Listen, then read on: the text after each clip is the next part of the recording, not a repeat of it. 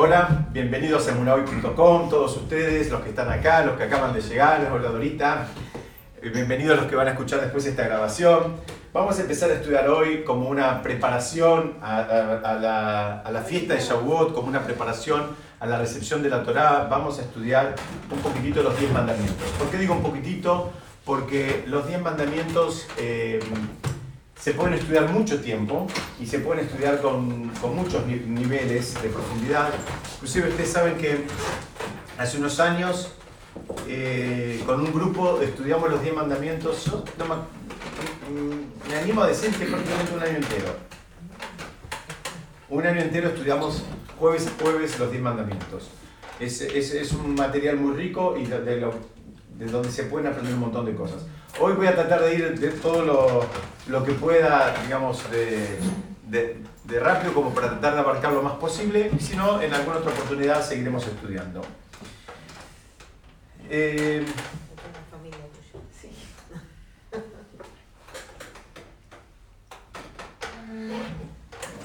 la entrega de la Torah fue una entrega, digamos, de una manera majestuosa, de una manera mm, eh, muy, si se quiere, solemne. Inclusive, eh, dicen, el, Midrash explica que se silenciaron todas las fuerzas de la naturaleza en el momento que se recibió eh, o que se entregó la Torah. Fue un momento donde, digamos, el, mundo paró, el mundo se detuvo. Dice que todos los sonidos que habitualmente emite la naturaleza en ese momento dejaron de, de sonar. Y cuando empieza dice, la Torah lo, lo nombra Shem con el nombre de Elohim, el nombre Elohim, que es el nombre que tradicionalmente denota estrictez. Ustedes saben que cada uno de los nombres de Hashem tiene una, una connotación. Hay nombres de Hashem que denotan más estrictez y hay nombres de Hashem que denotan más misericordia. Y los comentaristas preguntan, porque justamente cuando va a revelar los diez mandamientos, que es, digamos, una parte eh, esencial una parte clave de toda la Torá, ¿por qué justamente lo hace con este nombre que denota eh, estrictez? Entonces explican, dice que hay, algunos, hay algunas mitzvot que la persona puede llegar a cumplirlas o no, hay veces si se le presenta una situación o no se le presenta una situación. Por ejemplo, la mitzvah de hacerle Brit Milá al hijo, se presenta si tenés un hijo. En mi caso, yo tuve hijas mujeres, no cumplí esa misma. Dice, los diez mandamientos no es así. Los diez mandamientos es una, son, son diez postulados que la obligación es porque para todo el mundo, la obligación de cumplirlos es para todos. No es que si puedo, si no puedo, si se dio, si no se dio, quise pero no pude. Esto es una parte central y por eso viene, digamos, a una, viene acompañado de un nivel de, eh, digamos, si se quiere, un poco más estricto. No, no, no está tan, eh, no, no, hay opcionales acá. ¿Qué pasa con el no matarás si estás en guerra? Muy bien, acá me preguntan qué pasa con el no matarás si estás en guerra. Si me dan unos minutos ahora lo vamos a explicar, igual en un contexto, contexto rápidamente, pero lo vamos a estudiar a qué se refiere bien el no matarás. Eh, Vamos a explicarlo ahora, no importa, vamos, por otro orden, ¿no? Porque a veces es feo dejarlo para después, ¿no? Eh, hay quien pregunta, vamos a seguir con esta, con esta pregunta, hay quien pregunta, no matarás, hay quien pregunta si hacía falta que lo pongan en los diez mandamientos. Yo les pregunto a cualquiera de ustedes, ¿en algún momento se les ocurriría matar a otra persona? Sí. No, se puede mentir, dice no mentir. Claro. ¿Eh? De ahí a, de ahí a ejecutarlo Hay muchos que preguntan. Hay muchos que preguntan. Vamos, vuelvan, vuelvan, vuelvan, vuelvan acá, vuelvan acá. Vamos, vamos, hay muchos que preguntan si realmente hacía falta que lo pongan los 10 mandamientos, no matarás. Cuando en realidad... no dice a una persona, dice no matarás. Muy bien, muy bien. ¿Eh? Muy bien, ahí, ahí ya me está tirando de la punta del ovillo. Ahí está empezando a desilvanar. Acá hay, hay, hay, muchas lecturas. Hay una lectura que es, es la lineal, no, no, mates a nadie. A muchos comentaristas les molesta esa pregunta porque dice, ¿a quién se le ocurre matar a otro? ¿A quién se le ocurre agarrar un cuchillo y clavárselo a otro? Es, eh, la persona no, digamos, necesariamente no tiene que estar bien como para hacerlo. Una persona normal ni se le ocurre matar a otro. Tal vez se le ocurre desearlo en sentido figurado, porque a veces queremos que desaparezcan de nuestras vidas determinadas personas, pero de ahí a llevarlo a la práctica es algo muy difícil. Explican, encontré algo muy interesante con respecto al no matarás. Dicen que el no matarás no se refiere necesariamente a matar al otro el no matarás y tampoco habla de sujetos, como acá se adelantó Dorita, está diciendo no mates a tu propio potencial. El no matarás te está hablando a vos, no mates. ¿Sabes qué significa el no matarás? No vayas a menos. Eso es el no matarás. El no matarás es, no, tenés potencial para tener cinco hijos, no te quedes con dos porque en el auto entramos más cómodos. Parece un chiste, pero hay gente que hace eso. Parece un chiste, pero no es un chiste. El chiste pareciera que fuera el auto, pero podría ser económicamente. Muy bien, económicamente, socialmente, ahora tengo la carrera, ahora me quiero ocupar de otra cosa, no estoy para esto. Pero vos tenías el potencial de, educar a cinco hijos, y tenías el don, y tenías la paciencia, y tenías la fuerza, tenías todo lo que necesitabas. Bueno, di el ejemplo este, lo pueden eh, eh, eh, traspolar a cualquier otra situación. El no matarás es no vayas a menos. No, no, no, no, no, utiliza tus dones, utiliza tus fuerzas al máximo y no te conformes con un descuento, no te conformes con algo menos. A veces pasa que parece que nos alcanza con, con, un porcentaje menor de, de, la potencia que tenemos. El no matará te dice, no puedes hacer eso. O autodestruirse, boicotearse. No solo eso, porque explican, mira, lo explican de este, de este punto de vista. Dicen que Hashem manda niveles, por ejemplo, de entendimiento o manda niveles de riqueza o manda niveles de eh, sabiduría, pero como, ah, por ejemplo una comunidad. ¿Y cómo hace Hashem para mandarlo? Lo manda a través de las personas. La riqueza llega a través de las personas, le llega a, a la cabeza de A, de B y de C. Ahora, el entendimiento también le llega a determinadas personas que, están, que aparte ah, es requisito que lo deseen, que lo estén buscando. La persona que dice, bueno, quiero, quiero poder entender más, quiero poder entender más, pero nunca abre un libro y lo más probable es que no va a entender más. El, deseo, si es honesto, está acompañado de una acción. Entonces dice, la persona que, la persona que va menos, no, que no pienses que solamente él se perjudica. Él va a tener que dar cuentas de haber ido a menos porque él perjudicó al mismo tiempo, en muchos casos, a su familia, a su comunidad, a su ciudad puede haber eh, eh, perjudicado. ¿Por qué? Porque después de 120 años alguien se va a ir a quejar arriba y va a decir, no, pero yo no sabía, y otro va a decir, no, pero vos vivías, eras vecina de no sé quién, que él sí sabía. Bueno, pero él nunca habló. ¿Qué significa esto? El, los dones, las capacidades que tenemos, son una responsabilidad. Y las tenemos que usar para nosotros y para con los demás también. Entonces el no matarás te está diciendo, mira, no mates a ese don que vos tenés. No mates esa posibilidad que tenés de brillar pensando que, que mm, tenés otros, otros, otros planes. Porque ese brillo no te involucra vos solo, también te involucra a otras personas. O sea, es, es, es algo que hay gente que está esperando que hagamos cosas. Entonces ahora nosotros nos sentimos más cómodos no haciéndolas. Bueno, sepamos que eso tiene un impacto en los demás. Entonces, el no matarás, si se quiere en un sentido más espiritual, se estudia de esta manera. Y contestando tu pregunta, ¿qué pasa en situación de guerra? Situación de guerra es una situación distinta, es una situación distinta donde sí se puede matar. Eh, también hay que estudiar bien cuál es la guerra. Hay, en, hebreo se llaman, hay guerras que son de reshut y guerras que son, digamos, eh, obligadas. Hay guerras que eh, en la historia de la humanidad las naciones entraban por voluntad, ¿no? porque querían conquistar o por una cuestión política o lo que sea, eso es una cosa. Estas cosas son guerras defensivas, guerras que uno está protegiendo a su, a su pueblo y a su familia. Eh, en todo caso, igual siempre hay que, hay que, consultar, pero el no matarás es una, es una mitzvah que en, en determinados casos, insisto, está, el, el soldado está exentuado eh, que, que ayer nunca nos, ponga en esa situación, eh, digamos, exentado o no, debe ser una de las eh, oh. experiencias más desagradables que la persona puede vivir.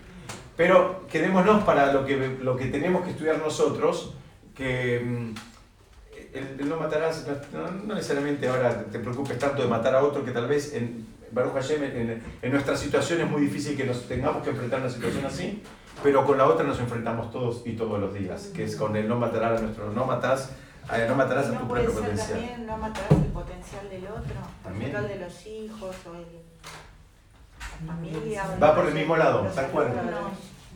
Tal cual.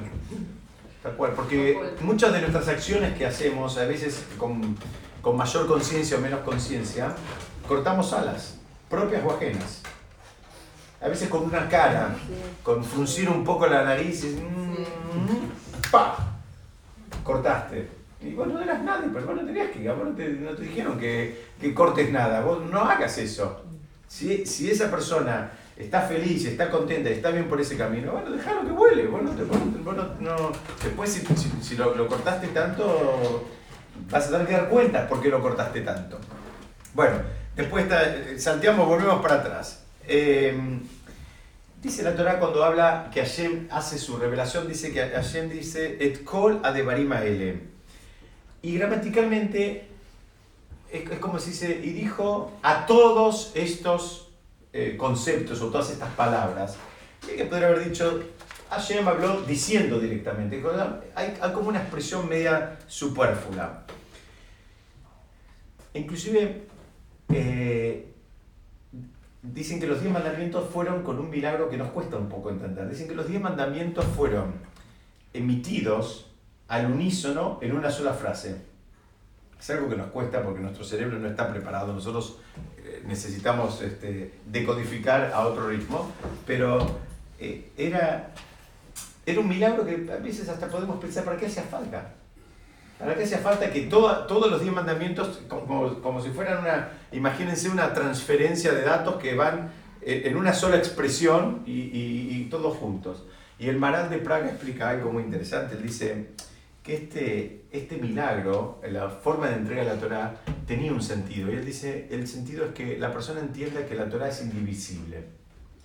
Nosotros solemos tentarnos con la idea de que arrancamos un par de hojas de la Torah, ¿no? Lo que a veces nos resulta más difícil, más desafiante, más complicado, decimos, bueno, esto no es para mí, esto es para los rabinos, esto es para los hijos de los rabinos, esto es para la esposa de los rabinos, lo vamos sacando. Viene el Maral de Praga y dice, mira, los diez mandamientos fueron entregados como un pack, como una, toda la Torah fue entregada como un pack, pero en particular los diez mandamientos porque es, muy importante. Y vamos a tratar de ver si llegamos cómo una brecha en uno de ellos va abriendo brechas en los demás. Cómo parecería que se genera el efecto dominó. Pero déjenme avanzar un poquitito más. Eh, de todos los mandamientos, los dos primeros fueron enunciados directamente por la, por la boca de Hashem, digamos, por decirlo de alguna manera. Hashem enunció los dos primeros. ¿Qué pasaba? Pasaba que eh, la espiritualidad era tan alta que mm, dice que después de que cada, de cada palabra de Hashem, el pueblo de Israel era como que se morían. ¿Por qué? Porque era, era una era, era muy fuerte la conexión. Mientras estoy contándoles esto, les quería contar que yo hace muchos años tuve oportunidad de ir a visitar varias veces a un, a un, rap muy, muy, muy, muy grande en Torah y en edad y en, en, mitzvot y era un, un rap que fue consultado por muchos, para muchos considerados uno de los grandes de la generación, que era el Rebbe de Tosh. Originalmente era una ciudad de, de Hungría, pero vivía en Montreal. Y cuando yo fui, yo fui porque a mí me, me, me aconsejó que vaya un vecino. Y cuando este vecino me contó que fue, él me contó que él cuando lo vio se desmayó. Y cuando yo fui le pregunté al secretario que yo le pregunté, me dijo, es absolutamente normal. Dice, la gente lo ve y se desmaya. Le pregunté por qué. Dice, porque es, es, es ver la, la, la santidad, la gente se desmaya. A esto le pasó a mi vecino, a mí no me pasó, yo no me desmayé. No sé si no la vi, no la pude percibir y demás. O sea, bueno, que ayer la vi, la santidad y... ¿Cuál era el motivo por el cual iban a Iban a pedir bendiciones. Iban a pedir bendiciones. Era, era un rab, eh, era genial el lugar. El lugar, el rab tenía una, un lugar donde él estudiaba y donde él hacía tefilar, que les puedo asegurar que era una villa O sea, estaba, eran cuatro maderas, semi-destruido en Canadá, que hace un frío este, difícil, difícil. El lugar donde él rezaba, el piso de madera estaba absolutamente gastado porque él mm, movía los pies cuando rezaba, entonces estaba gastado total, totalmente. Por otro lado, en el mismo lugar, era eh, una comunidad grande, imagínense que vivían como si fuera un country, un lugar grande, vivía mucha gente ahí y demás. El Rab había hecho hacer ahí un proyecto que llamaban eran unos Mosdot, unos eh, eh, hogares para chicos huérfanos de todo el mundo. Y si vos ibas a, visitar, un día me, invitaron y fui a visitar el lugar, este, el lugar era bellísimo, todo con madera, había hogares, alfombras, realmente era una cosa hermosísima. Yo digo, qué raro, ¿viste? Para los chicos esto está... Eh, eh, que estamos en un lugar cinco estrellas, realmente, ¿eh? un lugar cinco estrellas donde dormían, donde estudiaban, donde comían todo. Digo, y el rab, no entendés, me dice el secretario, el no necesita nada. Él, este, él no necesita nada de este mundo, él está absolutamente despojado. Al contrario, él pidió para estos chicos, dice que él quería que tengan la calidez de un hogar, teniendo en cuenta que eran chicos huérfanos. Entonces, pidió que haya hogares, que haya alfombra, que haya madera, que haya materiales cálidos. Dice, pero él, ¿vos te crees que él no, está en otra? No, no, no se mueve. Bueno, ¿por qué cuento todo esto? Porque dice que Am Israel también se desmayaba. Entonces, eh, los, y el pueblo de Israel pidió que los demás mandamientos ya no hable Hashem, que hable Moshe. Entonces ah, hubo, hay un cambio de lenguaje. Eh, ya después eh, habla en tercera persona. Porque está diciendo Moshe lo que dice Hashem. Pero encontré algo este año muy lindo, que dicen, eh, esto se estudia en relación a la concentración que la persona tiene que estudiar, que tiene que tener cuando está estudiando Torah. Ustedes saben que todos a veces pensamos que es algo bueno ser multitasking, ¿no? Hacer varias cosas al mismo tiempo, entonces estoy haciendo, estoy leyendo algo y estoy haciendo un café y estoy contestando un WhatsApp y redactando un mail. Bueno, eso que puede ser válido en algunos otros ámbitos de la vida, en el, en el, en el ámbito de Torah, no, no, no, está bien. ¿Por qué? Porque la Torah tiene una, una santidad que requiere que la persona cuando está estudiando Torah en un momento la valore y diga, bueno, ahora este es mi espacio, cinco minutos, dos minutos, una hora, lo que fuera, pero no es que es la variable de ajuste que si viene otra cosa lo tiro y agarro lo que está al lado. Entonces explica en relación a esto porque ustedes fíjense que inmediatamente después de estos eh, dos primeros mandamientos, la Torah textualmente dice, dice perdón, que el pueblo, Ayu Roim etakolot beta, beta, lapidim. Dice que eh, es algo también que eh, hoy no vamos a profundizar, pero es que el pueblo veía las voces. Cuando habitualmente las voces se escuchan, no se ven. Ahí está hablando de toda una apertura de los sentidos a una dimensión que nosotros lamentablemente no conocemos, donde aún los sonidos se podían ver. Pero además de eso, dice, ahí había truenos y relámpagos que acompañaban. Entonces los comentaristas dicen algo muy lindo, dicen así, mira, ayer me estaba velando y ahora vos estás viendo los relámpagos y los truenos, ¿sabes lo que viene después? Ayer dejó de hablar. ¿Me siguen? ¿Cómo es esto? Si te está hablando Hashem, no hay manera de que vos estés concentrada y pensando en los relámpagos que estará viendo en el momento. Si vos ahora estás percibiendo los relámpagos es porque no estás concentrada. Muy bien, cuando te pasó eso, Hashem ya te dejó de hablar, ahora te hablamos Hashem. Ya perdiste un nivel. ¿Eh? Se, se baja un nivel. O sea, si la persona, acuérdense de este concepto, es muy importante. Hay una emanación que está permanente. Lo que no está permanente es el receptor. Cuando vos te conectás, lo podés percibir. Cuando vos te desconectaste, eso que pasó ya no lo podés percibir. Para una ocasión te podés volver a conectar, tenés, tenés otras chances, pero, pero no tenés, digamos, esa, esa continuidad. Es un trabajo que la persona tiene que hacer. ¿Está conectado o no está conectado? ¿Está, digamos, ese compromiso lo tiene o no lo tiene? Eh, un minutito.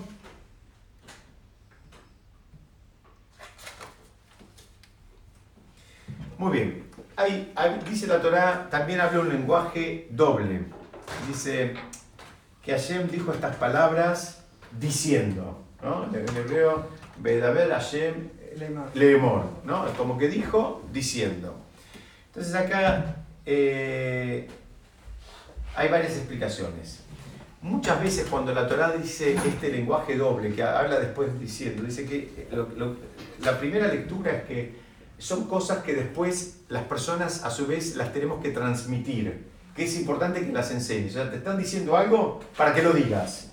¿Ok? Te lo digo diciendo, porque el diciendo es para vos. Vos seguís diciéndolo. ¿A quién? A tus hijos. Se lo tenés que enseñar. Y hay, otra, hay una diferenciación entre lo que en hebreo se llama dibur y amirá. Dibur se puede traducir eh, como un discurso, un habla, un enunciado. Dice, eso está relacionado con la parte revelada de la Torah. Ustedes saben que la Torah tiene dos grandes este, vertientes. La parte revelada y la parte oculta, la parte mística. Y la parte de Amirá es, tiene que ver con la parte eh, mística. Entonces, lo que está diciendo acá es que cuando Hashem habló, transmitió en ese momento, y ahora vamos a hablar en el próximo versículo cómo funciona esto, transmitió todo, la parte revelada y la parte oculta. No, se, no piensen que, que, lo que transmitió en ese momento fueron solamente estos 10 enunciados, transmitió, transmitió mucho más. El, el, primer, vamos a empezar a ver los mandamientos rápidamente porque sea para hacer un pantallazo. Dice el primer, el primer mandamiento eh, ¿Cuál es el primero? Es que Hashem se presenta y dice, yo soy Dios, el que te saqué de Egipto, ¿sí? Y ahí utiliza, primero utiliza, no dice yo soy Dios, dice Anoji.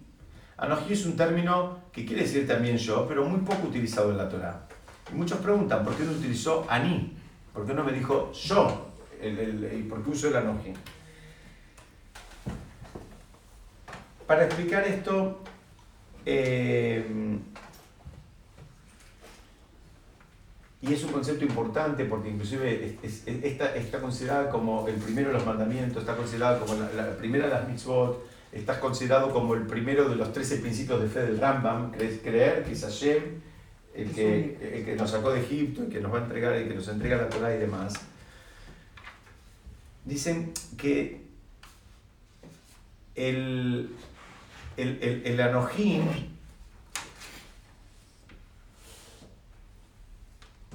hacía falta una, una expresión distinta. Y, y, la pregunta se completa porque dice, ¿y por qué Dios se presenta diciendo yo soy el que te saqué de Egipto? ¿Por qué no dice soy el que creó el mundo? ¿Es pregunta o no es pregunta? Yo me voy a presentar, soy Dios, digo, mira, ¿sabes qué? Yo soy el dueño de todo esto. No digo soy el dueño de este banco. Soy el dueño de todo esto. ¿Por qué, por qué se presenta diciendo el que te saqué de Egipto? Porque fue el acontecimiento más eh, inmediato, inmediato, inmediato, que perfecto, que, perfecto, excelente, cambió la vida. Perfecto, excelente. ¿Por qué? Porque era un acontecimiento que ellos habían vivido y habían vivido hacía muy poquito, hacía muy, muy pocas semanas y lo habían vivido en primera persona y habían visto todos los milagros. Entonces ahora eso les iba a ayudar a hacer un anclaje con, con, con esta creación. Pero esto es una, una parte importante, digamos, de la construcción de la, de la persona espiritualmente. Es, primero es creer que Hashem es Hashem y creer en Hashem que es un Dios. Después podemos empezar a construir, pero primero necesitamos saber que Hashem es uno y que es único y que es Él y que no es otro. Fíjense que después va, a seguir hablando por el mismo, por el mismo eh, eh, tenor. Esto lo comparan con un, con un rey que conquistó un territorio entonces conquistó un territorio y en un momento la gente del pueblo dice, bueno, queremos que nos des decretos, que como diciendo tener algún vínculo con vos. Y el rey dice, bueno, no te voy a dar ningún decreto hasta tanto no me reconozcas como rey. O sea, y por eso acá empieza. Primero vos me tenés que reconocer a mí como que yo soy Hashem y soy tu, tu, tu, tu Dios. Y después hablamos. Mientras, en tanto y en cuanto la persona esté tambaleando, que cree, que no cree, que hay un Dios, que no hay un Dios, que es este, que no es este, que, que es un cuentito, que no es un cuentito, bueno, estamos en un problema espiritualmente hablando. O sea, la persona tiene que trabajar este concepto, pero tiene que tenerlo un poquito más eh, trabajado, más fluido. Aparte para anular el concepto de ellos que venían de un lugar donde veían muchos dioses. Muy bien, donde había no solo dioses, sino muchos eh, eh, dioses que eran adorados. Por eso, anular ese concepto tonto que tenés y entender que todo proviene de mí, que soy uno.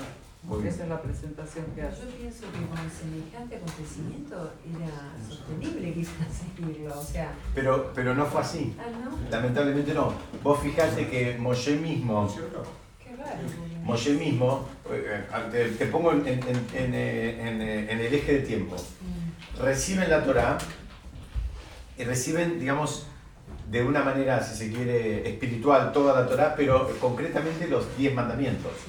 Y Moshe sube 40 días, les dice, voy a subir 40 días a estudiar y a recibir todo el resto de la Torah que tenemos. Ellos hicieron un error de cálculo, si eran días completos, días y noches, días solos, demás. En un momento pensaron que Moshe ya no volvía. ¿Y qué terminaron haciendo? Hicieron el becerro de oro.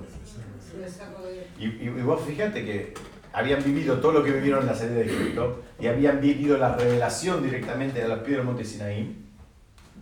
Está bien que no eran todos, que eran un grupo y demás, pero eh, nos olvidamos rápido. Perdona, está varón también. Sí, sí, sí, sí, igual, Pero igual. no pude evitar. Eh, no trató de evitarlo y no pudo evitarlo, mataron a un sobrino, mataron, bueno, fue todo un momento, un momento, un momento difícil que no quiero entrar ahora, pero lo que quiero decir es, aunque había sido algo reciente y fresquito, nos olvidamos de las cosas, todos nos olvidamos. Porque lo- les faltó el líder en ese momento, se fue arriba, no volvió y se sintieron perdidos. Muy bien. Estaban tan acostumbrados a hacer lo que les Pero tocaba. Subió tres veces, tres periodos de 40 días. Subió, Y en el último bajó con las tablas. muy bien, el último bajó con las segundas. tablas, que es el día de Kippur. Es el día de Kippur. Moshe sube una primera vez, baja, Sin nada. Les, no, les dice. No, cuando, eh, eh, la, la primera vez con esta revelación, Moshe no, no, eh, digamos, no, no es, no- no es de la cuenta de tres que, que él sube. Ah. Él estaba con el pueblo, no, sabes, un poco estaba más cerca de Hashem, pero, pero no. después Moshe sube a estudiar, baja el día 40, ellos pensaban que era el día 41 porque hicieron un cálculo, qué sé yo, ahí rompe las primeras tablas. Después sube otro periodo de 40 días y 40 noches a pedir perdón consigue el perdón y el segundo, y la tercera vez, mejor dicho, sube otro periodo de 40 días y 40 noches con el, y baja con el perdón definitivo y las segundas tablas, que es Kippur. Kippur es, por eso es el día de Kippur, porque el día de Kippur es el día donde, donde como nación recibimos el gran perdón que podemos haber recibido, que era después de habernos mandado a la macana de la, de, de la idolatría, de haber adorado un becerro. Y ese es el día de Kippur. Y ahí baja con las segundas tablas. Es el tercer, la tercera vez de, de, de, de- de 40 días. Un minuto, minuto estaba Patricia. Eh, Patricia eh, Dorita, no sé por qué la confundí. Sí. Porque ahí se sentó la semana pasada. Eh, no, pensaba si no se puede pensar como un mensaje esto del, de que él dice, yo soy el que lo saqué de Egipto y no dice yo soy el dueño de todo esto, ¿no? Como que cuando él habla de sí mismo, primero, como está muy seguro de sí mismo, no necesita Ah, muy lindo. hacer una muy Muy lindo. de eso. Y es un mensaje también. Mm, No, digo, cuando alguien está seguro no anda necesitando mostrar todo el tiempo Muy algo. lindo, muy lindo. Y Acá están diciendo, lo voy a decir de vuelta para que salga la grabación, que uh, se, se puede también entender que esta, esta digamos, definición o esta presentación de Hashem mismo eh, como el que te sacó de Egipto y no como el creador del mundo es nada más ni nada menos que una demostración de humildad también, ¿no? Es decir, bueno, mira, podría mostrarte más pergaminos, te muestro el último, no, no saqué todo, saqué, saqué uno. No me acuerdo si alguien más que... Sí, ¿Por qué son? Ah, espera, estaba en Laurita. un- sube tres veces 40 días. Sí. ¿Qué? ¿Por qué los 40, 40 días? ¿Por qué siempre 40? Hay muchas explicaciones. El número 40 es un número que tiene que ver con un proceso de formación. Eh, el Talmud trae que, por ejemplo, un feto se forma en 40 días. El número 40 lo tenés presente en muchas cosas, lo tenés presente en- porque estaba formando una nación, se estaba formando un, un vínculo con Hashem, entonces así hace falta una mikve, una, una- una- un lugar donde se hace un baño ritual, tiene que tener una medida de agua que se llama en hebreo 40 CA, tiene que también, tener 40 de una medida de agua. ¿Por qué? Porque también tiene, ahí también se, la, la mikve es como volver a nacer. Eh, de hecho, una persona, por ejemplo, que, que hace un proceso de conversión, lo termina yendo a la mikve, yendo al baño ritual ese. El número 40 tiene que ver eh, con, con la gestación, con el, con el- con el- con el crecimiento. Y con la madurez de una persona. Muy bien, también lo dice, lo dice Pirkei Avot, lo vamos a estudiar en el, en- en el quinto capítulo, dice que a los 40 se alcanza la madurez. Muy bien. 40 años en el desierto. 40 años, eso también porque era un proceso de formación. Y hicieron, hicieron falta. ¿Cómo, cómo? Es un número Sí, importante. sí, sí. En los 40 años del desierto se dice que era para que muera la generación de idólatras, que tuvo contacto con los idólatras. También, también. Pero también fue un proceso de crecimiento, de refinamiento y de, de estar listo como para, para también era el proceso que hacía falta para pasar de la esclavitud a la libertad. Hay que hacer un cambio en la cabeza para poder, para poder manejarse con libertad. No, no, no es algo tan sencillo. Lleva un tiempo. Y 40 es, Una un, es una muy linda edad, yo durante muchos años tuve 40. Hay muchas chicas que también parecen hacer eso.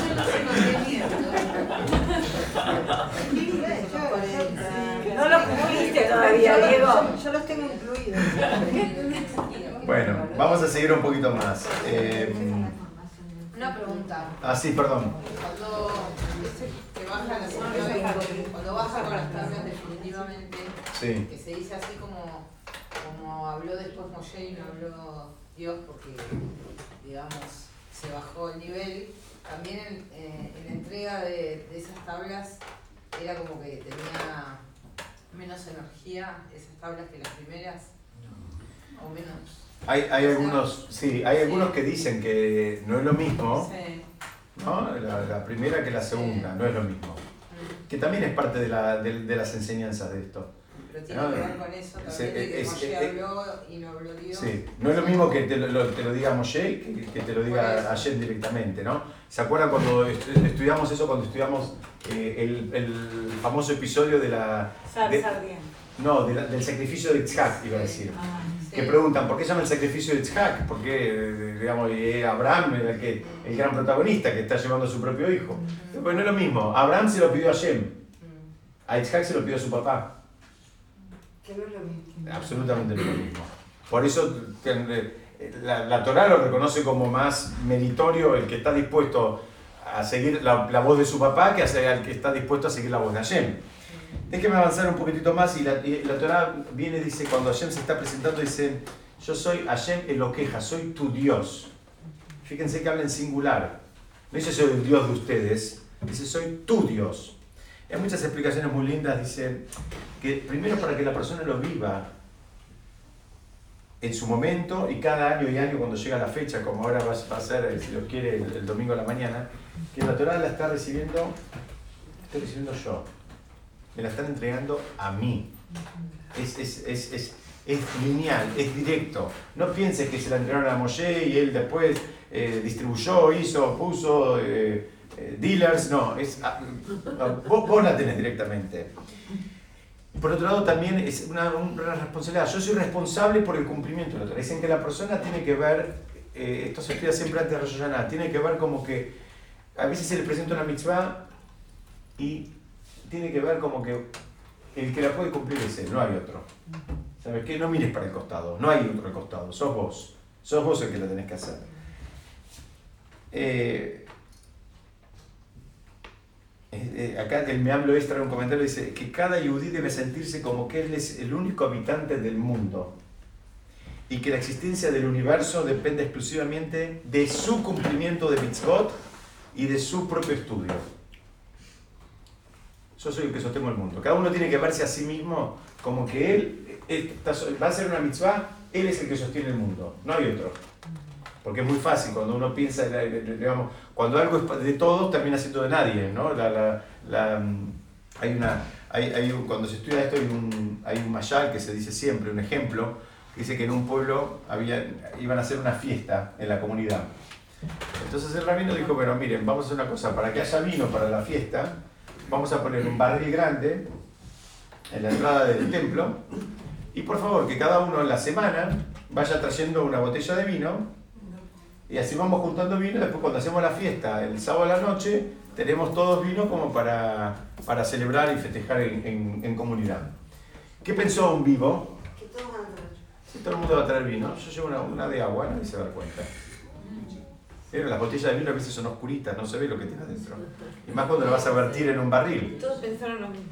Exactamente. Llegó el sábado a la noche, abrieron el barril y ¿saben qué había dentro del barril? Agüita. Agüita. ¿Por qué? Porque a veces esto, si quieren, saquen el ejemplo un ratito y piensen en una sociedad donde son más de dos o tres y todo el mundo dice, bueno, se va a ocupar el otro, que se ocupe el otro, que se ocupe el otro, que lo haga el otro y, y si quieren bajarlo un poco más, en los que, Baruch tenemos varios hijos, pedile a alguno a ver quién me ayuda con esto y el otro te va a decir, eh, yo fui ayer, ahora le toca al otro, el otro, el otro, porque como eh, ahora no me toca a mí, le toca al otro, porque a mí, si yo hace dos días, vos hoy a la mañana, a la tarde, Al final te quedas solo. al finalmente, lo tenés- al finalmente lo tenés que hacer vos. En la realidad de las cosas es esa. Entonces, este. eh, em, un minutito, yo como me adelanto, tengo que ir escaneando. Eh, un vaso, por favor?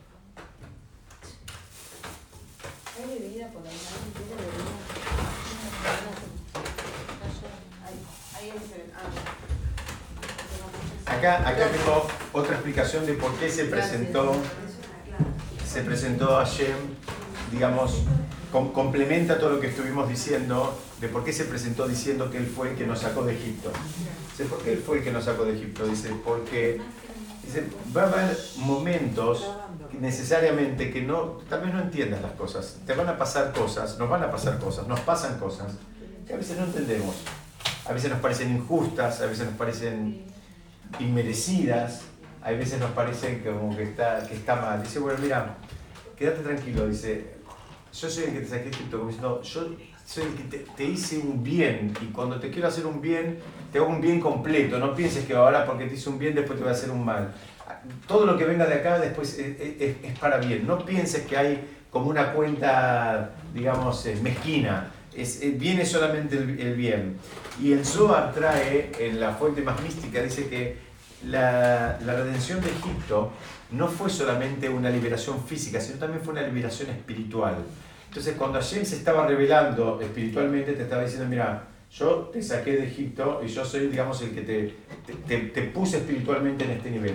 ¿Se acuerdan que estudiamos en alguna otra oportunidad también que la idea de repetir tanto, inclusive en nuestra liturgia tenemos mucho esta de la salida de Egipto. Lo decimos todos los viernes en el Kiddush, todo el sábado, lo decimos en las tefilot, todo, todo el tiempo machacamos con la idea de que Hashem nos sacó de Mitzrayim, nos sacó de Mitzrayim, y pues decir, basta con que nos sacó de Mitzrayim. Ya está, ya, bien, ya lo dijimos, gracias. Dice, bueno, hay varias cosas ahí. Primero, nos enseña el, el concepto de ser personas gratas, ser personas agradecidas, ¿no? de poder reconocer el bien que recibimos de otro, que es una es un nivel espiritual también poder ser agradecido. ¿no? La persona tiene que trabajar para poder ver lo bueno que recibe de otro. Es muy fácil a veces disimular lo bueno que recibe de otro en, eh, eh, minimizándolo como que al otro mm, No le costó nada. no le costó nada o le daba lo mismo. Era su obligación. Peor todavía. Si era su obligación, peor todavía. Pero a veces, no, a veces estudiamos ese ejemplo, ¿no? A veces estás parado, eh, no sé, estás parado en Cabildo y, y- y- y Maure y, una- pasa un amigo y te toca bocina y te dice, ¿para dónde vas? Le dices, voy hasta juramento. Dice, subí que te llevo, yo voy hasta la General Paz. Y vos tenés dos maneras de pensar. Vos podés decir, bueno, Hashem, gracias que me llevaste, de ser agradecido, decirle muchas gracias que me llevaste. O podés pensar, bueno, en realidad, por mí él no se desvió ni una cuadra. Él no se desvió ni una cuadra. Él iba en línea recta y en esa línea recta yo subí y bajé, no hizo, pero son dos actitudes. Para yo lo digo a propósito medio así, pero lo hacemos todo el tiempo. Lo hacemos todo el tiempo, decir, bueno, en realidad por mí no lo hizo. Eh, ¿Saben? Se estudia, cuando estudia hasta en las casas, estudia mucho el ejemplo de alguien te invita a la casa y hay otras 30 invitados ahí. Entonces vos lo mismo, podés pensar, bueno, por mí la dueña de casa No cocino. no cocinó, pero ni un, toma- ni un huevo duro más por mí, porque había otros 30 invitados. Esa es una actitud, eso se llama en hebreo, ¿saben cómo se llama? Ser kafui tobas, es que tratar de tapar lo bueno que recibís de otro. Exactamente, es, es tapar lo bueno, pero lo hacemos a veces, eh, hacemos estas construcciones, bueno, en definitiva, por ejemplo, él iba derechito, bueno, pero espera, en lugar de tener que ir caminando o en, en- en taxi o con tu auto o con la- el colectivo, lo que sea, te sirvió, te ayudó, sea agradecido. Podía no haber parado. sí. Absolutamente. Había un abanico de opciones, pero vos a veces como para quedar, quedar en un lugar donde no tenés que deber nada, ni las gracias, decir, bueno, él por mí no se desvió ni una, cuadra. Parece un chiste, lo hacemos y lo, lo hacen personas con las cuales interactuamos todo el tiempo. A veces y mismo en una comunidad pasa eso. ¿no? A veces en una comunidad uno llega eh, no sé, por ejemplo acá, un sábado al mediodía, hay, o ahora viene Shavuot, ¿no? Va a haber un, si Dios quiere, como anunciante, va a haber un, un desayuno lácteo y demás. Alguien se ocupó de prepararlo, de juntar la plata, de organizarlo, de que venga la gente que hace falta para poner la mesa, los mozos, las bebidas, en el frío. Hay todo, uno puede venir y decir, ay, no, pero no hay eh, Coca Light. Sí, pero hay mucho de eso. Son las casas, como vos decís. ¿Y vos qué hiciste? Pero hay mucho de hace. Para contribuir a eso. Un poquitito más. Ponme el estómago. No. Dice que yo te saqué mi Beit Abadim. Es interesante porque dice, no solo te saqué de Egipto, dice, te saqué de la casa de la esclavitud. Dice, ¿por qué dice, habla de la casa? Dice, ¿sabes por qué? Porque ya te sentías como en casa en ese contexto. Hay momentos en que la persona ya se siente, ya está, ya, cuando se siente como en casa, fue. Y de vuelta, no piensen en el concepto de esclavitud eh, solamente físico, espiritualmente es igual. Cuando la persona se siente cómoda ahí, en tanto y en cuanto no siente la, la- la tensión de algo que le molesta, y bueno, está, se siente como en casa. Entonces está en el quinto subsuelo, pero está, eh, está como en casa, en un sótano, pero vive en un sótano. Exactamente, como decía Fontana Rosa, ¿no? Fontana Rosa decía así, ¿no? Es mal pero acostumbrado. Quiero la terraza. ¿No escuches, no? Un sótano espiritual. Absolutamente, absolutamente. Bueno, vamos a ir rápidamente al segundo mandamiento. El segundo mandamiento, mandamiento es la, la prohibición de la práctica de la idolatría. Entonces ¿Cuál dice, el primero? No. el primero que eh, yo soy tu Dios. Ah, yo soy tu Yo soy tu Dios. El segundo que no, no, no tendrás otros dioses eh, o, o- o no tendrás, hay quienes lo estudian de otra manera, dice, no tendrás dioses de otros. Esos no son tus dioses, esos son dioses de otros. Eh, dice, no los tendrás al panay, en mi cara. En mi clan. En mi cara significa, también es una expresión media rara. No tendrás otros dioses, punto. Ah, pero en inglés está esa frase, in your face. Bueno, pero acá, muy bien, acá está muy bien, lo mismo. Acá te dice, ¿para qué te dice? No tendrás otros dioses en mi cara. No me Decime, no me tendrás otros dioses, punto. ¿Por qué me, me completas? Que- Fíjese, porque la misma pregunta sigue con lo, que, con lo que viene. Dice, lo que está diciendo es, independientemente de la cara que a vos te presente la vida en relación a tu vínculo con Hashem, a veces nos presenta algo que a nuestros ojos es más sonriente, y a veces es algo que es un poquito más eh, eh, doloroso o tenso. ¿sí? Eso no es motivo, eh, eso no te habilita a que vos puedas eh, salir e ir a adorar una montaña, una piedra, el sol o la luna. Parece que también tiene que ver con que sea personalizado. Así como yo soy tu Dios, tuyo, y no importa de cuántos más, también en mi cara, que yo estoy, te tengo y estamos en una conexión. Se me ocurre. Es exactamente como decís. Es exactamente, por eso está todo en singular, está hablando, Claro. te está hablando a vos. Hay otras mitzvot que no hablan así. Hay otras mitzvot que dicen, y, y se pondrán tefilim o, o pondrán mesuzot en la puerta de sus casas, hablan en, hablan en plural. Acá está hablando a vos, uno a uno. Tu cara, mi cara, tu- eh, un vínculo individual, sí. Se me ocurrió pensar que cuando él dice yo te saqué de la, de, de la esclavitud o de Egipto, no sé, como lo dice, no es solamente por decir yo hice esto. Eh, Yo creo que él se hace responsable en ese momento. Yo soy el que hizo esto. Absolutamente, inclusive hay un sentido que es, yo te, yo te saqué para que vos hagas algo, no es gratis. Claro, o No sea, es gratis. Esta libertad te la doy para que hagas algo, no para que ahora elijas otra esclavitud. Claro, o sea, es como que me parece que ahí hay como, como un feedback, ¿no? O sea, yo te saqué, me hago responsable, pero también te hago responsable a vos de lo que yo también hice. O sea, es como, como una retroalimentación ahí, no sé. Ahí no te sigo tanto. sí. Nosotros no somos responsables de lo que hizo Hashem, somos responsables de lo que, hicimos, de lo que hacemos nosotros. Con, esa Con lo que él hizo. Con esa Bueno, libertad. Claro, esa libertad. La responsabilidad nuestra es, tiene que ver qué hacemos con esa libertad. Claro, pero eh, justamente, pero ahí hay una como, como, como una ida y vuelta, o sea, yo creo que él eh, lo que quiso decir es yo me hago responsable, pero a su vez Nosotros somos responsables también de poder sostener eso. Sí, absolutamente. Es una Si no, responsabilidad. no somos ni merecedores. Tal cual.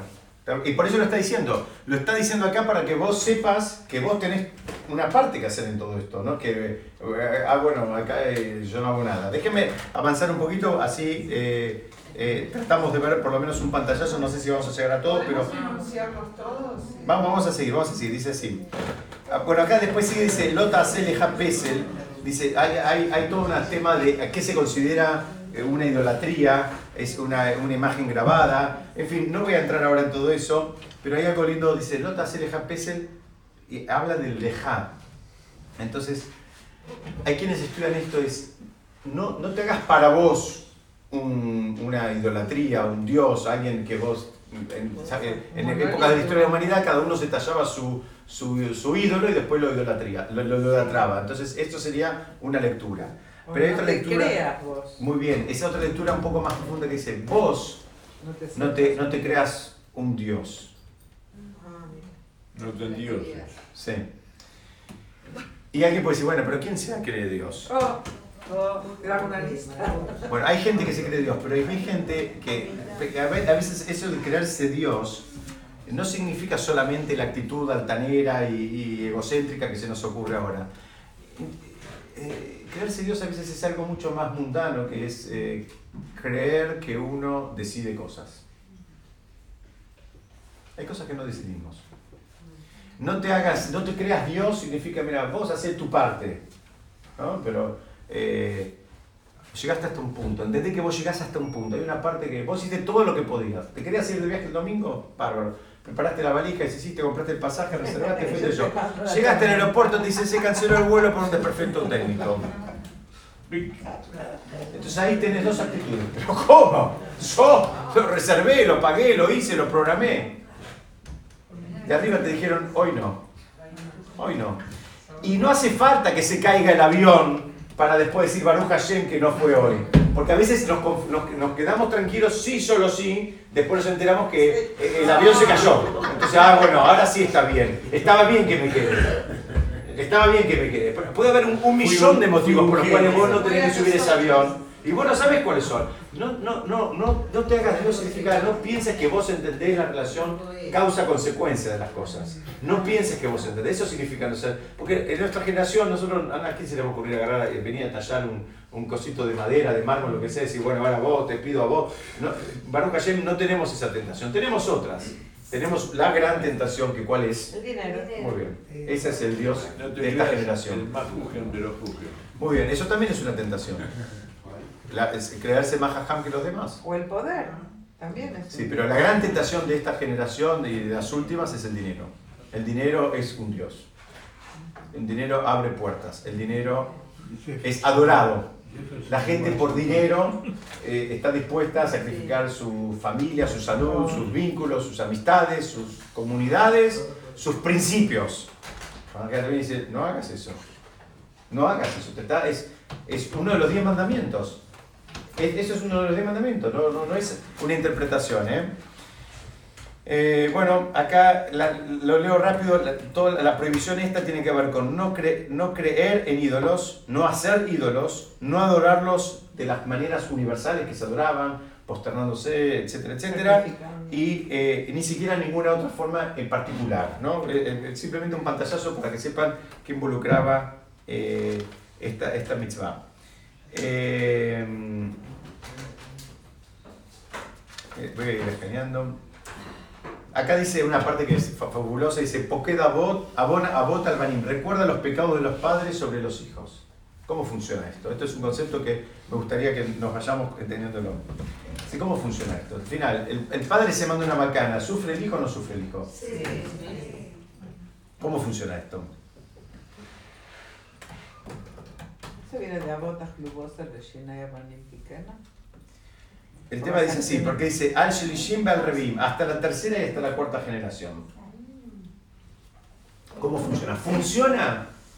Si el padre se manda una macana, Sí. el hijo paga si el hijo sigue en el camino del padre. Ah, Pero si el, si el- el hijo no comulga con las macanas del padre, no hay, no hay cuentas heredadas. Si tiene relación con el padre, ¿Cómo, cómo? si queda una buena relación con No, el puede que una buena relación, lo que, lo que importa es que no haga lo mismo que él.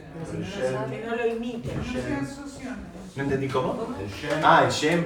Ah, bueno, sí, está bien. Pero bueno, el, el- el- el- viste, la gente después sabe el, el nombre, me está diciendo. Ah, el Pero la gente- el padre es una cosa, el hijo es otra. No, no es lo mismo. Es verdad, hay un manto ahí que queda turbio, pero el padre es el padre, el hijo es el hijo. pero si no sabe el hijo de lo que hace el padre, Ah, bueno, si no sabe, no sabe. No sabe, No sabe. Si no sabe, no sabe, digamos. Pero en el momento que sabe o, o que se No entera. se trata de que se conoce, sino de qué camino está. Claro. Exactamente, lo que importa son los caminos que tomó el hijo, qué es lo que eligió él para su vida, si eligió algo, eh, digamos, elevado o si eligió algo promiscuo, ¿Y por qué, decirlo de esa y qué manera. actitud tomó frente a lo que el padre Si reparó o no reparó. Bien, pero a veces no tiene que reparar nada, el padre tiene que reparar lo de él, él dice, no, eso está mal, yo no lo quiero para mí. Eso Eso es- no lo tomo, no lo agarro directamente, tengo que arreglarlo yo porque ni lo agarré. Esto, ¿sabes qué? Ahí. Pasa que el padre forma un niño si lo forma Bueno. deformado. Pero hay veces, eh, bueno, pero hay veces el chico se levanta. El, el, el, el sábado de la noche vamos a estudiar ese tema. Esto, viste, tiro así adelantos. Eh, dice, pero os, veo es el alafim, pero hace bondades para miles de generaciones. Fíjense, si el padre se manda una macana, dice que hasta la cuarta o eh, tercera o cuarta generación, como que Hashem es paciente. ¿Qué significa? Está buscando a ver si hay alguien que haga teshuvah ahí. Y bueno, o mismo la persona se arrepiente, o el hijo, o el otro, alguien que se encau- cause. A veces cuando ese se encausó, está haciéndole un favor para atrás a, a un montón de generaciones. Dice, pero la- lo bueno, dice, dura miles. El mínimo de miles son dos mil. Dura dos mil. Dice miles de generaciones. Es la alafim. Alafim es miles. Lo menos que puedes de pensar son uno. dos mil. Entonces, en uno estamos hablando do- de tres o cuatro generaciones para el mal, para el bien, miles de generaciones. Fíjense el impacto que tiene algo bueno que hacemos. Bueno, después hay una prohibición de jurar en vano. El tercer mandamiento. eh, ah, hay algo muy lindo. Cuando termina acá dice, dice así. El, el versículo dice que hace, hace gesed, miren qué lindo esto, dice, eh, para miles de generaciones, y habla de dos condiciones, dice, le oabai u le shomrei mitzvot. Dice, para los que me aman y los que cuidan mis mitzvot. Y alguien me podría preguntar, ¿no es lo mismo? El que cuida las mitzvot, ¿no es lo mismo que el que ama a Hashem? No, porque se puede hacer los mitzvot por miedo. Sí. Excelente, excelente. Son dos niveles distintos. La persona puede venir todos los días y ponerse el tefilín, por decir algo. O puede comer kasher toda la vida. Pero todavía no hay ningún acto de amor.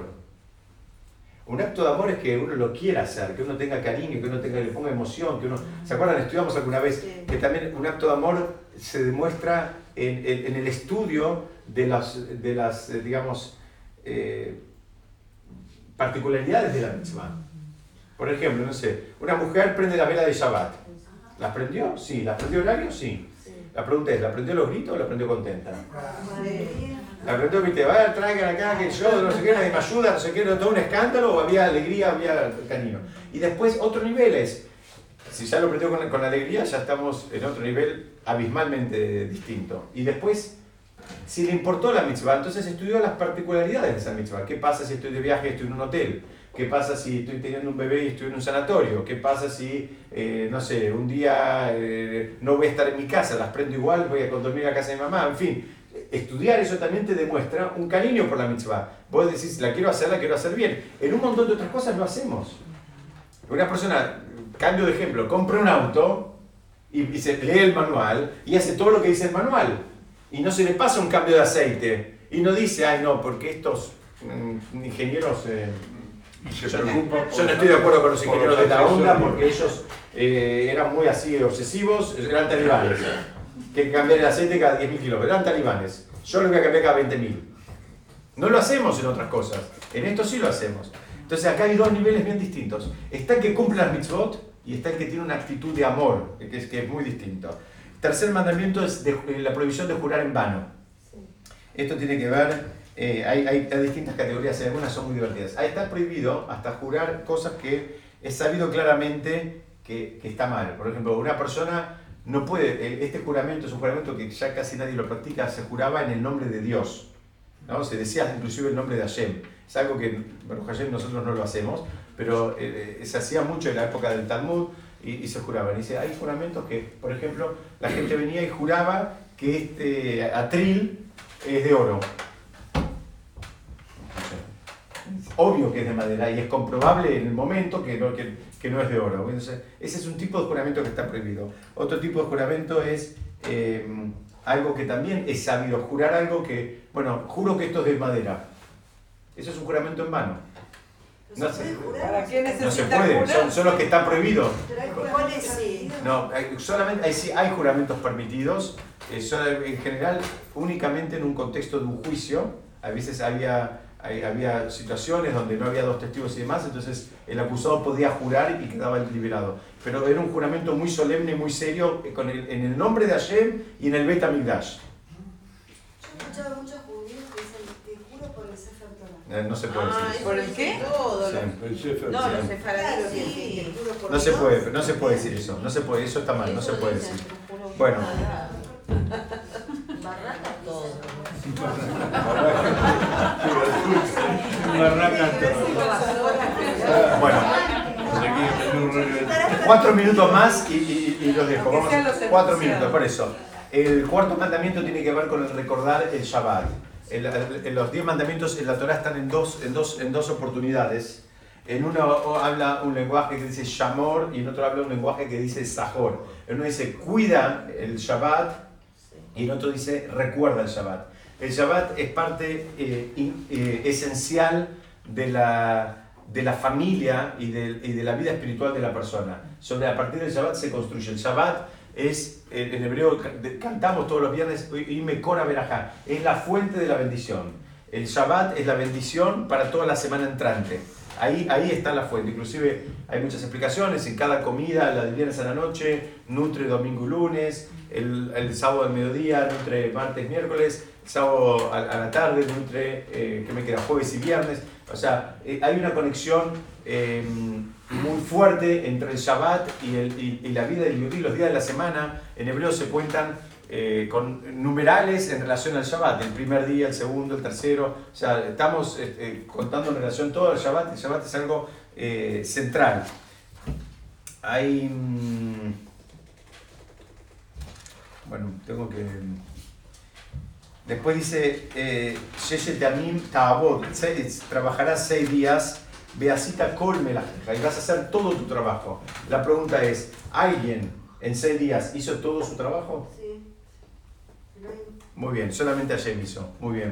Solamente él. Dicen que en realidad no. Esta es una actitud, es muy linda esto, eh, a mí me gustó mucho, espero que ustedes también. Dicen que esta es la actitud con la, con la cual la persona tiene que entrar al Shabbat. La persona cuando entra al Shabbat tiene que entrar como diciendo, mira, yo ya hice todo.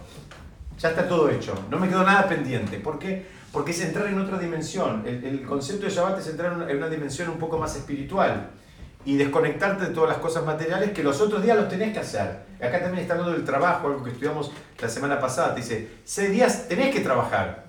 No es que si querés, si podés, si necesitas. Tenés que trabajar. Pero ahora este día no, no tenés que trabajar, no tenés que producir. Y, y este concepto también de melajá en hebreo, porque yo les hago una pregunta. Si suponete que alguien, una mujer hace una recepción en la casa para todos sus hermanos, sus sobrinos y qué sé yo, y sus nietos. Vienen 50 personas a almorzar el sábado al mediodía en la casa. ¿La mujer trabajó o no trabajó? Sí. Sí, que no. ¿Y se puede o no se puede? Sí, se No, puede. se puede. ¿Se puede o no? Se puede. Sí, Digamos que no se puede. Muy bien, entonces tenemos que definir lo que es trabajo. Eh, tenemos que definir lo que es trabajo. No es que no se puede trabajar, porque en definitiva, pobre, trabajó como una santa a veces el día, porque atender a 50 personas, poner los platos, sacar los platos, poner los cubiertos, los vasos, que alcance, que no vaya, que Después alcance. lavar. Trabajó un montón, seguramente trabajó un montón y termina agotada y es trabajo.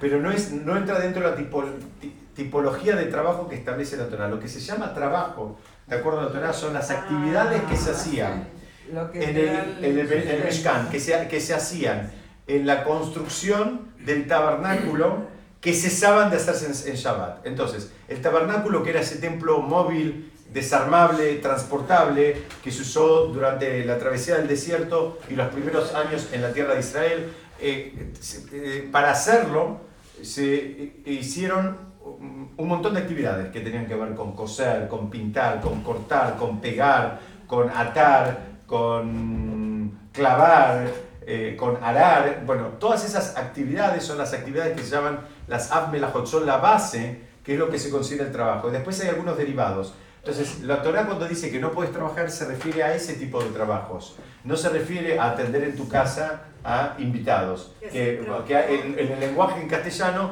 los dos son trabajos, decir, pero ¿cómo que no trabajo? Trabajó eh, desesperadamente para, para, atender a 50 personas. Bueno, eso sí se puede, lo que no se puede es... ¿Se puede lavar los platos? Sí, se puede lavar los platos. Eh, no se te, muy bien, hay un problema para escurrir, se lavan los platos con una esponja especial que no se escurre. Y, o con un cepillito, muy bien, eh, y también tampoco se lava con agua caliente. Se, lava con agua fría.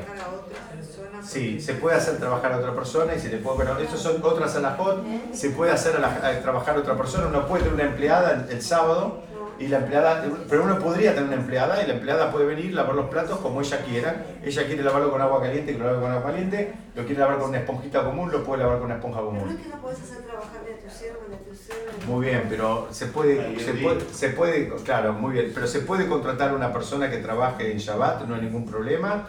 Muchas veces lo ideal eh, hay, que, hay que estudiar estas alajot, qué le puedes pedir y qué no, porque muchas veces la gente cuando tiene a alguien que trabaja en Shabbat piensa que le puede pedir prendeme la luz, apagame la luz, por, por ponerme el secreto, no. Hay cosas que puede hacer y hay cosas que no puede hacer. Eso si quieren, después lo estudiamos más en particular. Eh, eh, lo del trabajo lo dije. Acá también habla, dice, en el mismo, fíjense los 10 mandamientos, dice, Ata ubinja ubiteja, vos, tu hijo y tu hija. Hay, dicen que los 10 mandamientos está siendo responsable al padre por el cumplimiento de la Torah de sus hijos. Hay una, hay una teoría que dice que uno no cumplió Shabbat en tanto y en cuanto sus nietos no cumplieron Shabbat. La responsabilidad de uno como padre y después eh, que siga es... Eh, sí, estamos bien complicados. Bueno, déjame ver un poquito más. Vamos a pasar. También habla de Gereja, Ayer Villareja y también los conversos que estén en tus puertas. Hay, hay algo que también es, es, interesantísimo. Dicen, ¿por qué la Torah habla de los conversos y dice el Ger? El conver, en, en, hebreo, el converso se dice Ger, una conversa se dice Gioret. Alguien podría pensar, bueno, que diga, como habitualmente habla, habla en relación a otros pueblos, dice, bueno, el Goy que habla directamente. El Goy quiere decir de otro pueblo. Dice, ¿por qué dice Ger? Dice, este es un concepto que tenés que saber. Dice que el Ger es distinto, porque dice que cuando Hashem quiso entregar la Torah, fue y le ofreció a otros pueblos. Y la, los otros pueblos no la aceptaron. Pero la realidad de las cosas es que no fue la totalidad de esos otros pueblos que no la aceptaron. Hubo algunos que estaban dispuestos a aceptarla. Esos eran los Gerim, esos son los, los, conversos. Por eso hay un montón de mitzvot de respetar, de no ofender, de, de honrar al converso, al converso que hizo el proceso como corresponde. Hay un montón de mitzvot que tienen que ver con eso. Y por eso tiene una palabra que ellos eh, como que tienen otra, otra categoría. No es, no es de otro pueblo, es, está en modo guerra porque él quiso, su, su contexto en su momento no pudo, ahora, ahora él quiere. Eh, hay, hay, tantas cosas, pero vamos a El quinto mandamiento es honrar a los padres. Honrar a los padres es el quinto. Ustedes saben que hay dos columnas, ¿no? Los cinco y cinco mandamientos. Los primeros de la derecha, eh, hasta ahora estuvimos viendo todos que tienen que ver con el vínculo entre la persona y Hashem. Y el quinto mandamiento tiene que ver con los padres. Entonces, ¿qué, ¿qué, hace acá? Este tendría que estar del otro lado, porque los del otro lado, los cinco mandamientos del otro lado, son los que tienen que ver en el vínculo entre la persona y el prójimo. Dice, ¿qué hace este mandamiento acá? ¿Es pregunta o no es pregunta lo que estoy diciendo? Bueno, dicen que el, el, hay tres socios en la creación de la persona. El papá, la mamá y Hashem. Entonces, en algún punto están al mismo nivel. Por eso están de este lado. El papá y la mamá, uno tiene que honrarlos. Y fíjate que es tan difícil. El Arizal decía que era la mitzvah más difícil de cumplir de toda la Torah. Y la Torah no te pide que los ames, te dice que los honres. ¿No? No te dice, solamente honrarlos. Es, es, es una, una mitzvah muy, muy difícil. ¿Eh? Y lo otro que se lo ganen. Claro. Pero es muy difícil porque todos venimos, tenemos que trabajar eso, porque de fábrica venimos mmm, preparados como para, para recibir. especialmente nuestros padres. Tal vez estamos más preparados para dar a nuestros hijos, pero nos cuesta entrar en modo dadores con nuestros padres. Es un trabajo espiritual hacerlo eso. ¿no? Nos cuesta, hacemos muchas cuentas. ¿No? Eh, eh, eh, déjenme ver, el sexto, el sexto mandamiento es la prohibición de asesinar, ¿no? es la de no matarás. La no matarás que la, la- la vimos al principio. Eh, básicamente lo más importante es lo que ya dijimos. Hay otras maneras también de matar. Alguien puede pensar, bueno, yo igual nunca maté. Es- Esta, estoy tranquilo que nunca la hice. Muy bien, hay otras maneras sutiles de, de matar. Una es la que, una la que, la que explicamos al principio, ¿no? ¿Lo escuché? Muy bien, ni siquiera llegar a anular. Avergonzar en público a otro, el Talmud lo considera en el Tratado el, el, el- el- el avergonzar a otro en público. ¿Se vieron cuando al otro se le pone, se pone todo colorado? Sí. Dice, bueno, el Talmud aprende esto, miren qué interesante. El Talmud dice, ¿saben qué pasa? ¿Por qué se pone colorado? Porque la sangre se le va a la cara. Bueno, ese movimiento de sangre que se va de una parte del cuerpo a otro es derramamiento de sangre. Lo mataste. Lo avergonzaste en público, lo mataste. Vos decís, bueno, no hice nada. Se fue caminando. Pero créeme que lo mataste. Hay que cuidarse mucho. Hay otros, otros casos. eh, eh, en la persona que le causa a otro la pérdida del empleo, el Talmud lo considera en el Tratado de Yevamot como que lo mató. Hay otro caso que es la persona, el, el- estudiante inexperto que toma decisiones, eh, digamos, de alajá, eh, sin estar preparado, es como que él, él termina matando, porque va a terminar permitiendo cosas que no debería o prohibiendo cosas que no debería, a terminar matando. Y miren qué interesante al revés también. El que es experto y no habló, también se lo considera que, que mató. Muerte por omisión. Muy bien, vos podías haber hablado ahí, vos sabías cómo venía la mano, vos te diste cuenta, vos te callaste porque dijiste, no, no es mi tema, qué sé yo, qué sé cuánto. No, ese también mató. Ahí, sigamos, después viene la prohibición de no adulterar. Ah, ese, ese está bueno. ¿Ese te gusta? No cometer adulterio. Vamos a dar unos ejemplos. No cometer adulterio. ¿Cuál es el problema de adulterar? ¿Cuál es el problema? Desear lo que el otro tiene. Muy bien, pero ¿cuál es el problema? Ahí, ahí codiciar. El adulterar es el que ya fue y lo hizo. El ya fue y lo hizo. Este ya fue y estuvo con la mujer del otro, o con el hombre de la otra. ¿Cuál es el problema acá? Que se enteraron.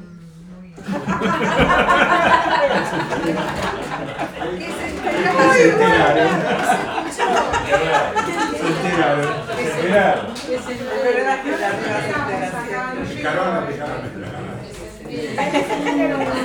Dio en crónica.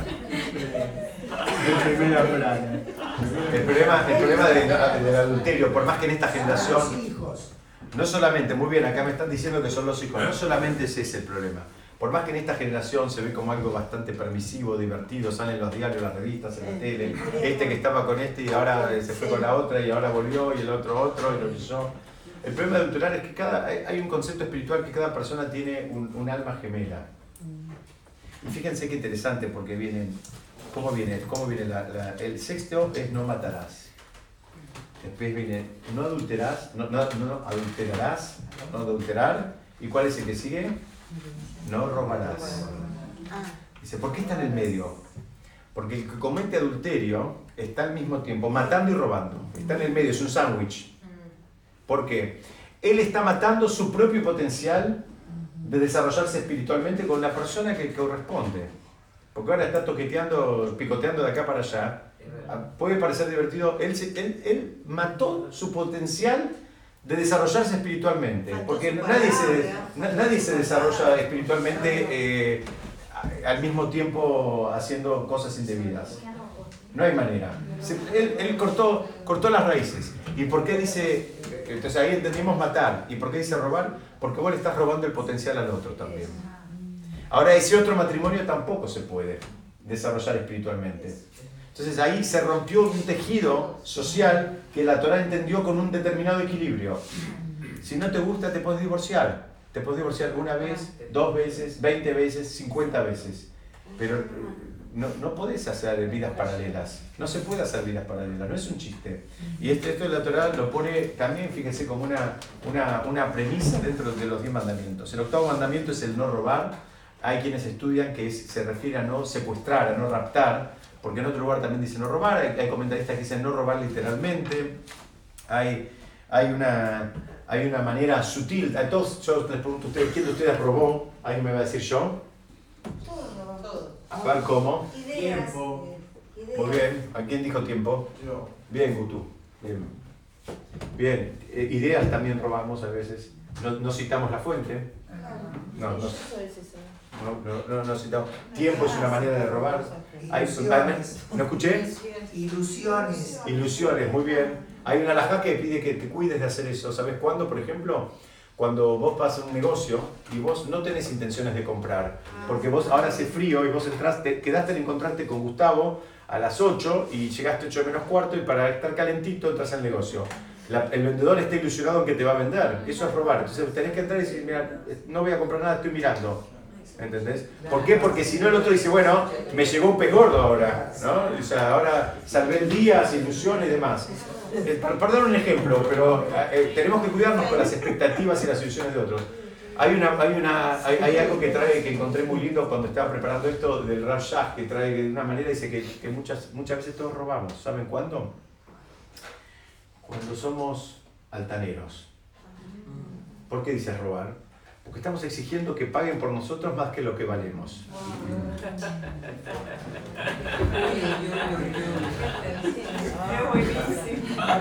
Tiene que, ¿Sabes qué? Me tiene que dar honores. ¿Sabes por qué? Porque yo, porque yo, pero flaco, vos no son nada. No, pero ¿sabes qué? Le está robando a la gente. Le está robando a la gente. Está haciendo que los demás te aplaudan, te, te digan qué bárbaro, qué grande, qué, qué- qué genial lo que hiciste, todo. Y en realidad eh, no, no, no vale. O sea. Podríamos pensar, fíjense, como fuimos viendo algunas capitas rápidamente, que el no robar, Baruch Hashem nunca lo, lo, lo transgredimos. Sí, Bueno, cuando te copiaste un examen estás robando. muy bien, un examen puede ser, puede ser los ejemplos que dieron acá. Hay, hay, hay otros conceptos que también podemos tropezar. Hay, se llama, hay un concepto que se llama Genevat Shena. Dice, don, eh, robarle el sueño al otro. ¿Qué significa? Por ejemplo, llegas a tu casa, tu pareja está durmiendo y vos tenés dos opciones. O, viste, sacar los zapatos que rebotan contra la, la- la- la- la mesa de luz, la puerta y el coso del placar, el cinturón que hace el ruido de villa como si fuera un, un, un candombe eh, eh, la uruguayo. y y gol- golpeas todo, la la luz, qué sé yo, entonces pasó un terremoto, muy bien. ¿Sabés que lo que le robaste? Fíjense, fíjense qué interesante, fíjense qué interesante, que lo que le robaste no se lo puedes devolver. Si estaba soñando, no hay manera de meterse de vuelta al sueño. Estaba en un sueño bárbaro que estaba eh, disfrutando. Ahora vos viniste con, con, con toda este, eh, eh, esta comparsa que, que acabas de Eso vale hacer. también a la mañana cuando te despiertas. Muy bien, es a la mañana y a la noche, a la tarde y momento que se llama Gerebat Chena, le sacaste, le- pero no es que le- la despertaste o lo despertaste, es le sacaste el sueño y no hay manera de devolvérselo. Hay otro, otro concepto que se llama, que lo podemos hacer muchas veces, también hay que tener cuidado. Alegría. Espera, hay un concepto que tiene que ver, por ejemplo, en el templo. Una persona viene a rezar y otro vino a charlar. El que vino a charlar, ¿sabe qué? Le robó la tefila al otro. Se la robó porque el otro quería concentrarse, quería pedir, quería no sé qué, quería abrir su corazón y el otro tucu, tucu, tucu, tucu, tucu, tucu, tucu, tucu. Ni siquiera hace falta que esté hablando con vos, están hablando atrás, adelante, te distraen. Entonces, Eso también es una forma de robar. Otra forma de robar muy sutil es hacer creer que somos más amigos de lo que realmente somos con el otro. ¿no? A veces hacer, hacer que, no, que contá conmigo, ¿sabes qué? Contá conmigo, pero vos cambiaste el celular y no le avisaste. Para lo que sea, para lo que sea. Sí. Y cuando empieza a hablar, no, pero mira, eh, lo que sea, pero siempre y cuando no sea de esto ni de lo otro. Bueno, eso también se llama robar. Estos son los famosos vende humo. Muy bien, otra forma de, de robar es. eh, es. eh, por ejemplo, cuando alguien sabe que otro tiene un compromiso, entonces yo sé que. Ah, de que- la fiesta. Muy bien, exactamente.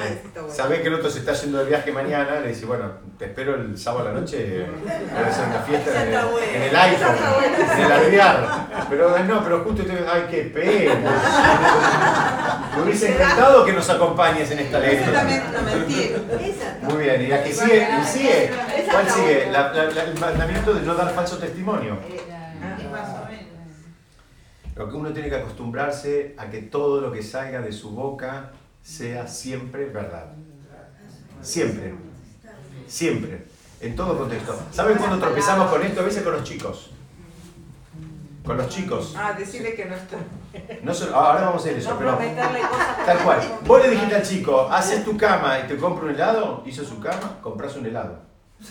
No, no, hay, no hay manera, no juegues con eso, porque si no el chico también se acostumbra a que lo que uno dice puede ser tal vez quizás por ahí. No, ¿cuál, lo, cuál es la no, lo que uno dice... ¿La lámpara está a tu izquierda o a tu derecha? Ah, muy bien lo que decís. No, pero acá, acá apuntamos a otro lado, apuntamos a otra cosa. Es lo que no sabés, no sabés. Inclusive en términos comerciales. Por ejemplo, te tengo que pagar, mira, si Dios quiere, voy a tratar de pagarte el lunes. Llamame y vemos. No es lo mismo que decir, el lunes vení que está el pago. ¿Entendés? Esa es una, una, una manera. Lo otro es, a veces innecesariamente o, o acostumbrados a exagerar o haciendo chistes, decimos cosas que no son exact- exactas. Llegaste tarde, llegaste tarde. No hace falta que inventes que no, porque sabes que justo hubo un tiroteo y yo salté y le, le- le agarré el corazón que estaba sangrando. No, no, no, no inventes, no, no, no, no agregues, no hace falta. Trata de, de que salga, la verdad, pues, hace muchos años mi señora estudiaba en un lugar inglés y, y era interesante porque ellos tenían una secretaria, el, el profesor contó, eh, creo que alguna vez lo conté acá, eh, el profesor contó que tenía una secretaria que fíjense cómo se cuidaba mucho, la chica era eh, testigo de Jehová y, y ella se cuidaba mucho de no mentir. Entonces, ¿qué pasa? Vieron, en las oficinas a veces por distintas circunstancias, cuando llama a alguien, decirle que no estoy. La chica no podía decir eso. Entonces, habían llegado a un acuerdo, la chica era observante, pero no tanto. Entonces, eh, lo hacía salir de la oficina y ella decía, en este momento no está en esta oficina.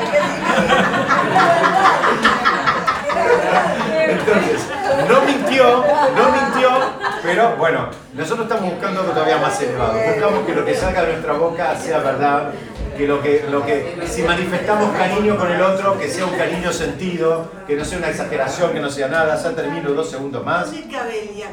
Esto de, de dar falsos testimonios también tiene que ver con, con eh, eh, eh, testimonios en, en- en tribunales, eso también tiene que ver. Eh, El falso testimonio también puede ser asesinato. claro, claro, lo, lo podés terminar matando.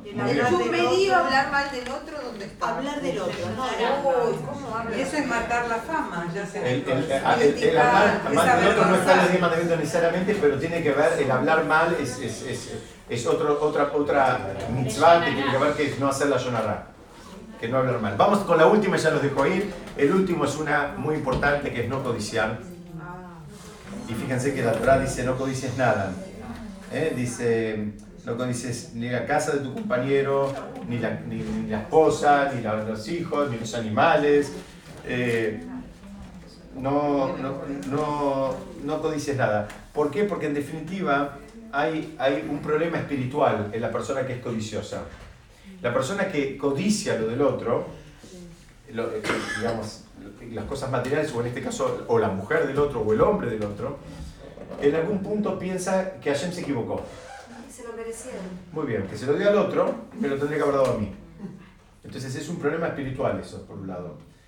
Y es otro problema espiritual porque él piensa que siempre eh, él podría ser mejor persona si él tuviera esta casa con este auto, con esta secretaria, con esta esposa, con estos hijos, con este modelo. O sea, todo, todo lo del otro. Él piensa que, que- que viene todo, todo digamos, que- que estuvo mal barajado esto. Entonces es un problema que tiene una raíz espiritual. Y por el otro lado, ustedes fíjense que dicen, es el décimo mandamiento. Hay quienes explican, que dice que la persona que es eh, meticulosa en dar el diezmo, no va a codiciar nada de nadie, no le va a faltar nunca nada. ¿Cómo dice el mandamiento? Entonces a mí me falta No codiciarás, eh, lotasmod betajija, re- betreja, no codiciarás la casa de tu prójimo. Después sigue, déjame ver acá, tengo mis Ahí notas. dice que hay que dar Se el refiere a la Ahí se refiere a la casa. La Después casa o dice, el hogar. Lotahmod Eshetreja, dice, no, no codicies la mujer de tu compañero, ni el siervo, ni la serva, ni el toro, ni el burro de tu prójimo. Ni nada de lo de tu prójimo, termina diciendo. rapidez. Hay, hay una relación de los diez mandamientos con los pecados capitales, ¿no? Sí, claro. Los pecados capitales tomaron de los diez mandamientos. Claro. Después hay una relación, si se quieren simplemente para que sepan, lo dejo anunciado nada más hoy, no quiero extenderme más.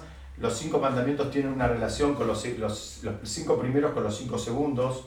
Hay, hay, hay una relación entre uno y otro, pues, en el- el orden, se estudian por qué, están en, en el, por qué está cada uno en ese lugar, qué relación tienen con los de la otra columna, qué relación tienen con el de arriba, con el de abajo, o sea, como expliqué recién, el de, el de, el de no matar, que es, es- es- que el adulterar es robar y matar, Hay, eh, digamos, es algo que está, eh, no fue pensado por un ser humano. Está hecho de una manera perfecta, está de una manera, no hay una letra de más, no hay una letra de menos, está hecho de una, de una forma muy elevada. Es la base de todo el judaísmo, esto, es- es- esta, esta parte. Y Besat Hashem, el domingo lo vamos a escuchar de vuelta y tenemos la, la- la oportunidad de renovar nuestro compromiso con la Torá, con los diez mandamientos, en nuestro vínculo espiritual con Hashem.